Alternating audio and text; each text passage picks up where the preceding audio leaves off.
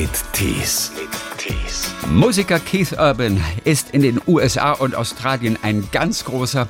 Fünf Platz 1 Hits, dazu zahlreiche Grammy-Nominierungen. Er kommt ja aus der Ecke des modernen Country und sieht sich aber nicht als Popstar. I'm not a pop star. Ich habe mit Keith über seine Anfänge gesprochen, zum Beispiel die erste Gitarre. I have half of that guitar. I don't know where the guitar neck is, but I have the body of the guitar. Und über das neue Album The Speed of Now Part 1, auf dem auch der SWR3-Hit Polaroid drauf ist. Ein Album, das er trotz Corona fertiggestellt hat, nachdem er sich allerdings ein bisschen schwer getan hat und sich von einem guten Freund einen Rüffel eingefangen hat. You haven't said one thing that you can do. Tell me one thing you can do. Der Hauptwohnsitz mit Ehefrau Nicole Kidman und den Kindern ist Tennessee, aber zurzeit sind sie in Australien. Let's say hello to Keith Urban. Ah, hello, guten Abend, guten Tag. I don't, I don't know what time it is. Just before midday. Ah, guten Morgen. Guten Morgen. Closer, yeah. Woher kann der Mann so gut Deutsch? How come you speak this excellent German? I don't know if it's excellent, but I do my best. Well, sounds pretty good to me, but there's a talent. there's a talent. Wo bist du eigentlich gerade? So where are you right this very minute? I am in Sydney, Australia. Oh, you are in Sydney. Okay. So, mm-hmm. so Sydney, äh, das muss dann die Stadtwohnung sein. That must be the penthouse then.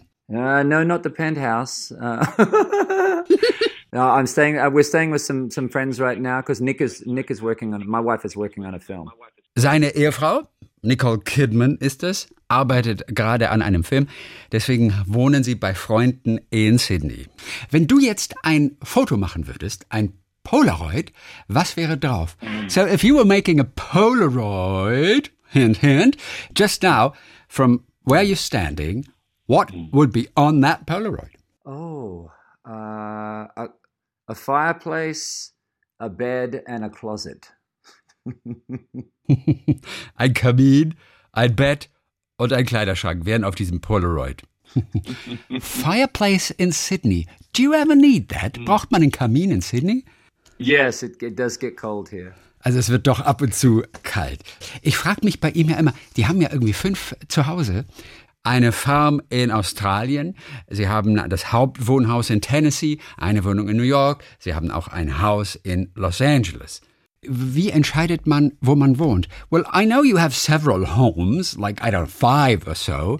How do you decide where to live? Well, we're very grateful that we can move a little bit because obviously with our work, that that has us moving quite a bit. Whether it's a film that Nick is doing or whether it's a tour that I'm doing, so it's nice to be able to not have to be in a hotel. Also es ist einfach vor allem wichtig, äh, irgendwo arbeitet natürlich einer, immer irgendwo reist einer mit dem anderen mit. Es ist einfach nur schön, nicht in einem Hotel wohnen zu müssen, sondern irgendwo ein Zuhause zu haben. Und Nicole reist ja ganz gerne mit, wenn er Konzerte gibt oder auf Tournee ist. Er mit den Kindern wiederum ist dabei, wenn sie einen Film dreht irgendwo. Und wie funktioniert das mit der Schule? Sie haben Kinder im Alter von 10 und 12. Unterrichten Sie die selbst? And how about school for the kids? I mean, you have a 10 year old, you have a 12 year old. Where do they go to school? Or do you teach them yourselves? Oh, and not a good idea for me to teach them myself. I, I would like them to have a better education than that. um Himmels Willen nicht selbst unterrichten. Sie sollten eine etwas bessere Bildung bekommen. They do remote learning. They do a bit of remote learning right now, particularly in COVID. Um, that's they've been doing things online. Also, das neue Album heißt ja The Speed of Now. I mean, the speed of now, the speed of everyday life, has changed dramatically due to COVID. And it brought things to a halt with you, I suppose. So tell me, how did you cope with COVID right at the very beginning? Because you were, you must have been in the middle of doing something, at least recording the new album. I was, yeah, I was probably two thirds of the album finished, and I had to figure out how to do the last third of the record in my studio in Nashville at our house because there was no more traveling. Das Album war zu zwei Drittel fertig und er musste sich jetzt überlegen, wie er das Album jetzt fertig kriegt. Also zu Hause in seinem eigenen Studio in Nashville. Denn Reisen ging ja nicht mehr. Uh, and we wrote a few songs in that time. Um, three, about three or four songs that all ended up on the album. Es entstanden sogar wirklich drei, vier Songs dann in der Zeit. Aber ging das so gleich von heute auf, auf jetzt? How did you adapt to the new situation? Or was it just like, hey, no problem for me, let's just write a song? Yeah, I I didn't adapt quickly. Hm. er hatte erstmal so seine Schwierigkeiten. Because I didn't know how long our situation all over the world was going to last for. So I didn't know if lockdown was going to be a few weeks or a few months or anything. So I um, I did. I, I just didn't want to do anything for a good couple of weeks. I just wanted to sit on the couch and watch TV. ja, das ist gut. Einfach mal nichts tun, einfach nur Fernsehen gucken. But you couldn't uh, afford uh, but, to do that in the long run. Uh, I just I had a I had an album to finish. I had a studio to finish it in, and I just had to figure out how to get my creativity back. Mm-hmm. And once I finally got back in the studio and got creative. I got really creative and we, we wrote a lot and recorded a lot. Ja, als er erstmal so weit war und dann wieder in die Gänge gekommen ist, da war er richtig kreativ. Das funktioniert aber, glaube ich, wirklich nicht ohne die Hilfe eines guten Freundes. Well, I heard it was a friend of yours that kind of opened your eyes because you were kind of focused on everything that you couldn't do. Yes, yes. I uh, I called a friend of mine and was talking to him for a long time. And he said, Keith, we've been on the phone about 10 minutes now, and all you've told me is everything you can't do. Der Freund, mit dem er dann telefonierte, sagte dann nach zehn Minuten, ich habe bisher von dir nur gehört, was du alles nicht mehr machen kannst. Mhm. And I said, well, I'm, I'm calling you with the, the truth. I, I can't do all these things. And so ist es nun mal. Es ist die Wahrheit. He said, But you haven't said one thing that you can do. Tell me one thing you can do. Sag mir mal eine Sache, die du machen kannst. And that's that's when I said, well, I I I can go down into my studio and I can call an engineer. And he said, when are you going to do that? Keith sagte dann, ähm, ich kann runtergehen ins Studio. Ich kann einen Tontechniker anrufen. Und der Freund sagte dann, und wann hast du vor, das zu machen? When are you going to do that? I said, right after, as soon as I get off the phone to you. All right. And then what else can you do? and slowly but surely, I started talking about what I can do. And I realized I had only been living in the, in the can't, what I can't do. And it was paralyzing. Und der Freund hatte ja gefragt, und wann gedenkst du das also zu tun? Und Keith sagte, ähm, sobald wir dieses Telefonat beendet haben. Okay. Und was kannst du noch alles? Und dann wurde ihm also klar, er hatte sich nur mit Dingen beschäftigt, die gerade nicht mehr möglich sind. Das hatte ihn gelähmt. Good for you, but you changed it around. You know, it was you who changed it around. Very good. Before we talk about a couple of the songs from the new album, let's just talk about that brief period, maybe those first two weeks, as you mentioned, when Corona was happening. Apart from kind of composing and writing a little, what did you have time for? All of a sudden? How did you make use, apart from just sitting on the couch, of that time? um, I just really being with the family. Es war irgendwie ein Geschenk, dass sie als Familie plötzlich so viel Zeit miteinander verbringen konnten. Mhm. Was a real blessing. I mean, we were very uh, aware that um, it was a it was a very difficult it, time and still is for people all over the yeah. world. So the the the gratitude that we had for being able to be together as a family was always a bit tempered with remembering why you know we have this time and, and what a lot of other people are going through. Sie hatten aber auch ein bisschen ein schlechtes Gewissen, dass das ja alles nur möglich war wegen der besonderen Umstände, die anderen natürlich viel mehr zugesetzt haben noch als ihnen. But we, we, we got very close as a family through this period. Also ich weiß zumindest, dass seine Frau Nicole Kidman die Corona-Zeit auch zum Sprachenlernen genutzt hat. Ist Nicoles Italienisch eigentlich so gut wie dein Deutsch? Is Nicole's Italian, is that as good as your German now? Her Italian is way better than my German. Oh, is it really? denn, denn sie hat angefangen, Italienisch zu studieren. But it's only been such a short time, and her Italian is already that good? Tanto bene? Oh, no, she well she she had spoken a little bit of Italian over the years. Ah, She just felt that uh, Corona, that the, the lockdown time was a was a good period to to get better at it. Also, sie hat die Zeit auf jeden Fall sehr gut genutzt. Keith hat dann irgendwann angefangen, wieder Songs zu schreiben. You started, well, writing more songs at some point. Tell me about Out the Cage. Um, you did that song, um, amongst others, with, with Breland, a, a fairly young guy you obviously took a great liking to. Who contacted whom? Wer hat wen kontaktiert? Yeah, I called him. I got his phone number from someone and just out of the blue called him.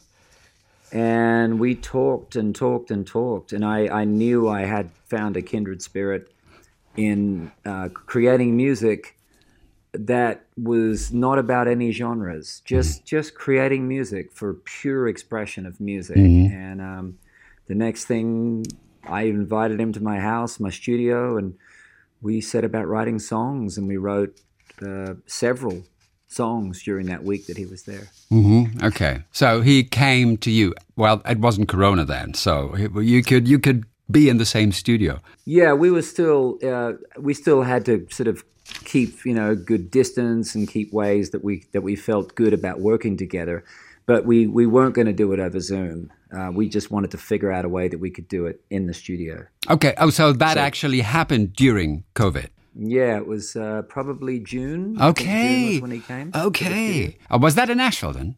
in Nashville. Yeah. Okay. Uh-huh. But You we, were- you know, we did all the typical things. We got the testing done, and we got temperature checks, and we're doing all the right things, keeping our distance and that sort of thing. But we wanted to work. We wanted to figure out how to do it safely. Ja. Wann hast du denn Pink das letzte Mal getroffen? When did you last see Pink? I mean, you have that beautiful song together, but obviously, I mean, you, you didn't meet in Corona, or when was the last time that you saw her? I've only met her once, very briefly, at an award show. Die beiden haben sich tatsächlich nur ein einziges Mal bisher getroffen. Das war irgendwann mal bei einer Preisverleihung. Uh, but this song came along, and she was the voice that I heard in my head, and I, I hoped that she loved the song, so I sent it to her, and next thing I know, she's she's singing on this track. And for, unfortunately, she had to do it out in California, where she lives, and I did my part in Nashville. Die beiden haben sich tatsächlich nur ein einziges Mal bisher getroffen. Das war irgendwann mal bei einer Preisverleihung. Deshalb haben sie an unterschiedlichen Orten ihre Nummern eingesungen. Sie in Kalifornien, wo sie wohnt, er bei sich zu Hause in Nashville. Ein anderer Song ist Superman. When I was with you, grabbing that live wire, we were Johnny and June in a ring of fire. Also Johnny Cash ist offensichtlich ein großer Einfluss. I mean, Johnny Cash, obviously, I mean, to any country star, must have been um, a great influence. Did you ever meet him?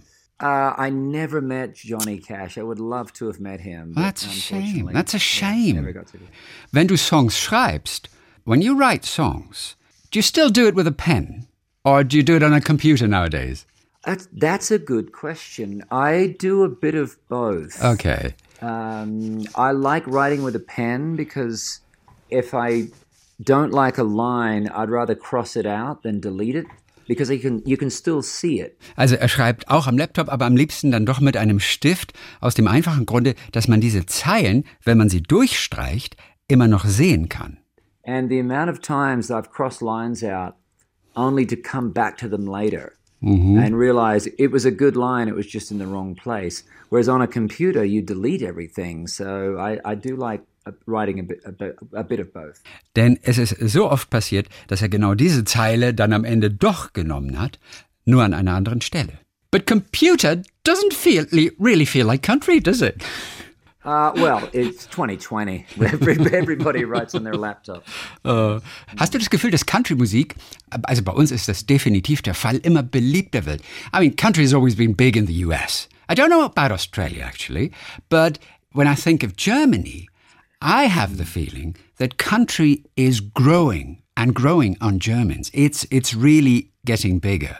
Do you get the same feeling? It is, and I think um, my music, of course, covers all kinds of styles. It, it's this is definitely not a country album. yes. It's a huge mix of things on this record. So it really comes down to songs. I think people either like the songs and the singer.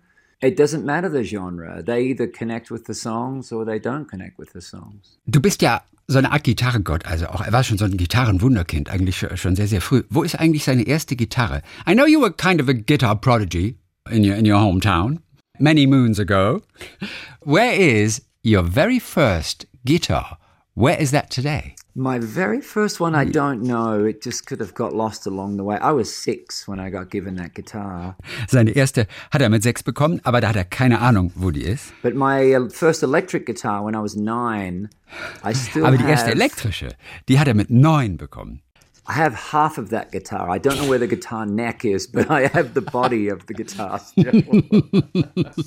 Oh, what happened? Were you doing like the Rolling Stones in a hotel room? Were you practicing that at the age of 10?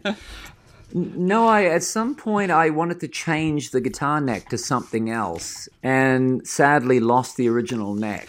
Also von der ersten hat er nur noch die halbe Gitarre. Er weiß nicht mehr, wo der Gitarrenhals ist. Er hat damit aber nicht rumrandaliert.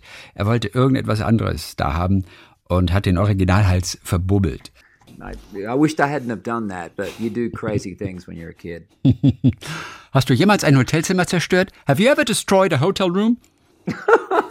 This- I don't know if I've destroyed one. I've been in many that I don't remember that I was in, but I, uh, don't- I haven't never destroyed any. No. Zerstört hat er doch keines, aber es gibt so einige, und er hatte ja lange Zeit Probleme mit Alkohol und Drogen, von denen er nicht weiß, dass er dort schon mal war. Tell me briefly something about Say Something. One of the line goes, uh, Don't want to be like my father was, scared to rock the boat, never speaking up. Um, I guess that's from personal experience. What do you mean by that? What's the background to that line? The background to that line is this song, Say Something, were, initially was a song about speaking out for things you believe in, you know, social issues and causes and all kinds of beliefs. And I wasn't raised that way. I was raised by a father who thought you should not speak out, just be quiet and get you know, just go on living your life. And if you really feel strongly about something, put it in your music, and you won't have to be on a soapbox preaching to people. Um, but and there's some truth to that. There's some something I agree with about that. But he also it also meant that we didn't talk about things in our house. We didn't talk about intimate things. So that, that that's also a place to to say something. You know, either saying sorry to somebody or saying I love you to somebody. There's other things that get left unsaid. And I don't want to be like that. I want to be able to say those things as mm-hmm. well. Hast du jemals mit ihm gesprochen denn später darüber? Did you ever talk to him at some point about too few I love yous within the family? Did you ever let him know? Yeah, um, just a different generation. I think a lot of people listening can relate to that. you Yeah. know? Just certain certain people struggle with intimacy. Yeah. War er eigentlich auch Musiker? Weil er doch gesagt hat irgendwie, du musst es nicht alles aussprechen, tu es lieber in die Musik. Was he a musician? Because you said that he said, well, don't speak it out loud, just put it in your music, which is a very interesting approach. But was he a musician? He played drums. Okay, and he was okay. Quite a quite a good drummer, but never never got to do it all the time, and I, I think that would have been frustrating for him. der Vater. Keith Urban, der, ich glaube, eher so ein, so ein Morgenmensch ist. Your frequent co-writer, Monty Powell, he said, well, Keith is some kind of morning person, which is very unusual for a pop star, isn't it? I'm not a pop star. oh, oh, you are not a pop star. What are you? I'm a I'm a I'm a musical artist. Okay. That's what I do. I, I write songs, I play, I tour. I'm a musician. Okay, good. Um, Er ist einfach nur ein Künstler, ein Musiker, der Platten macht, der auftritt, der Konzerte spielt. Er ist kein Popstar. but yeah, but I love getting up early. I've always loved getting up early. It's it's where it's where I find all the creativity is in the mornings. Aber dann, wenn es so früher Nachmittag ist, hat er erzählt, dann äh, sinkt der Blutzuckerspiegel ab und dann ist mit ihm eigentlich nichts mehr anzufangen. But he also said by mid-afternoon your blood sugar begins to drop and then what? eat eat some food, eat some candy, eat chocolate, eat something. Uh, just like just you know. Also am Nachmittag, da braucht er dann Schokolade oder irgendetwas Süßes, aber mittlerweile lebt er natürlich auch viel gesünder als noch vor einiger Zeit. And you eat much healthier food now, obviously. Yeah, I certainly do. Ja, yep. das Leben hat sich geändert. Keith Urban, das neue Album heißt The Speed of Now Part 1. That's the new album. Vielen Dank, dass wir mit dir geschnackt haben hier. Well, thank you for talking to us. Say hello to the family, stay healthy, and see you very soon in Deutschland. Ah, that would be nice. I would really like that. Yeah. Please pop yeah. by. Dankeschön, Christian. Keith Urban, goodbye to Australia. Auf Wiedersehen.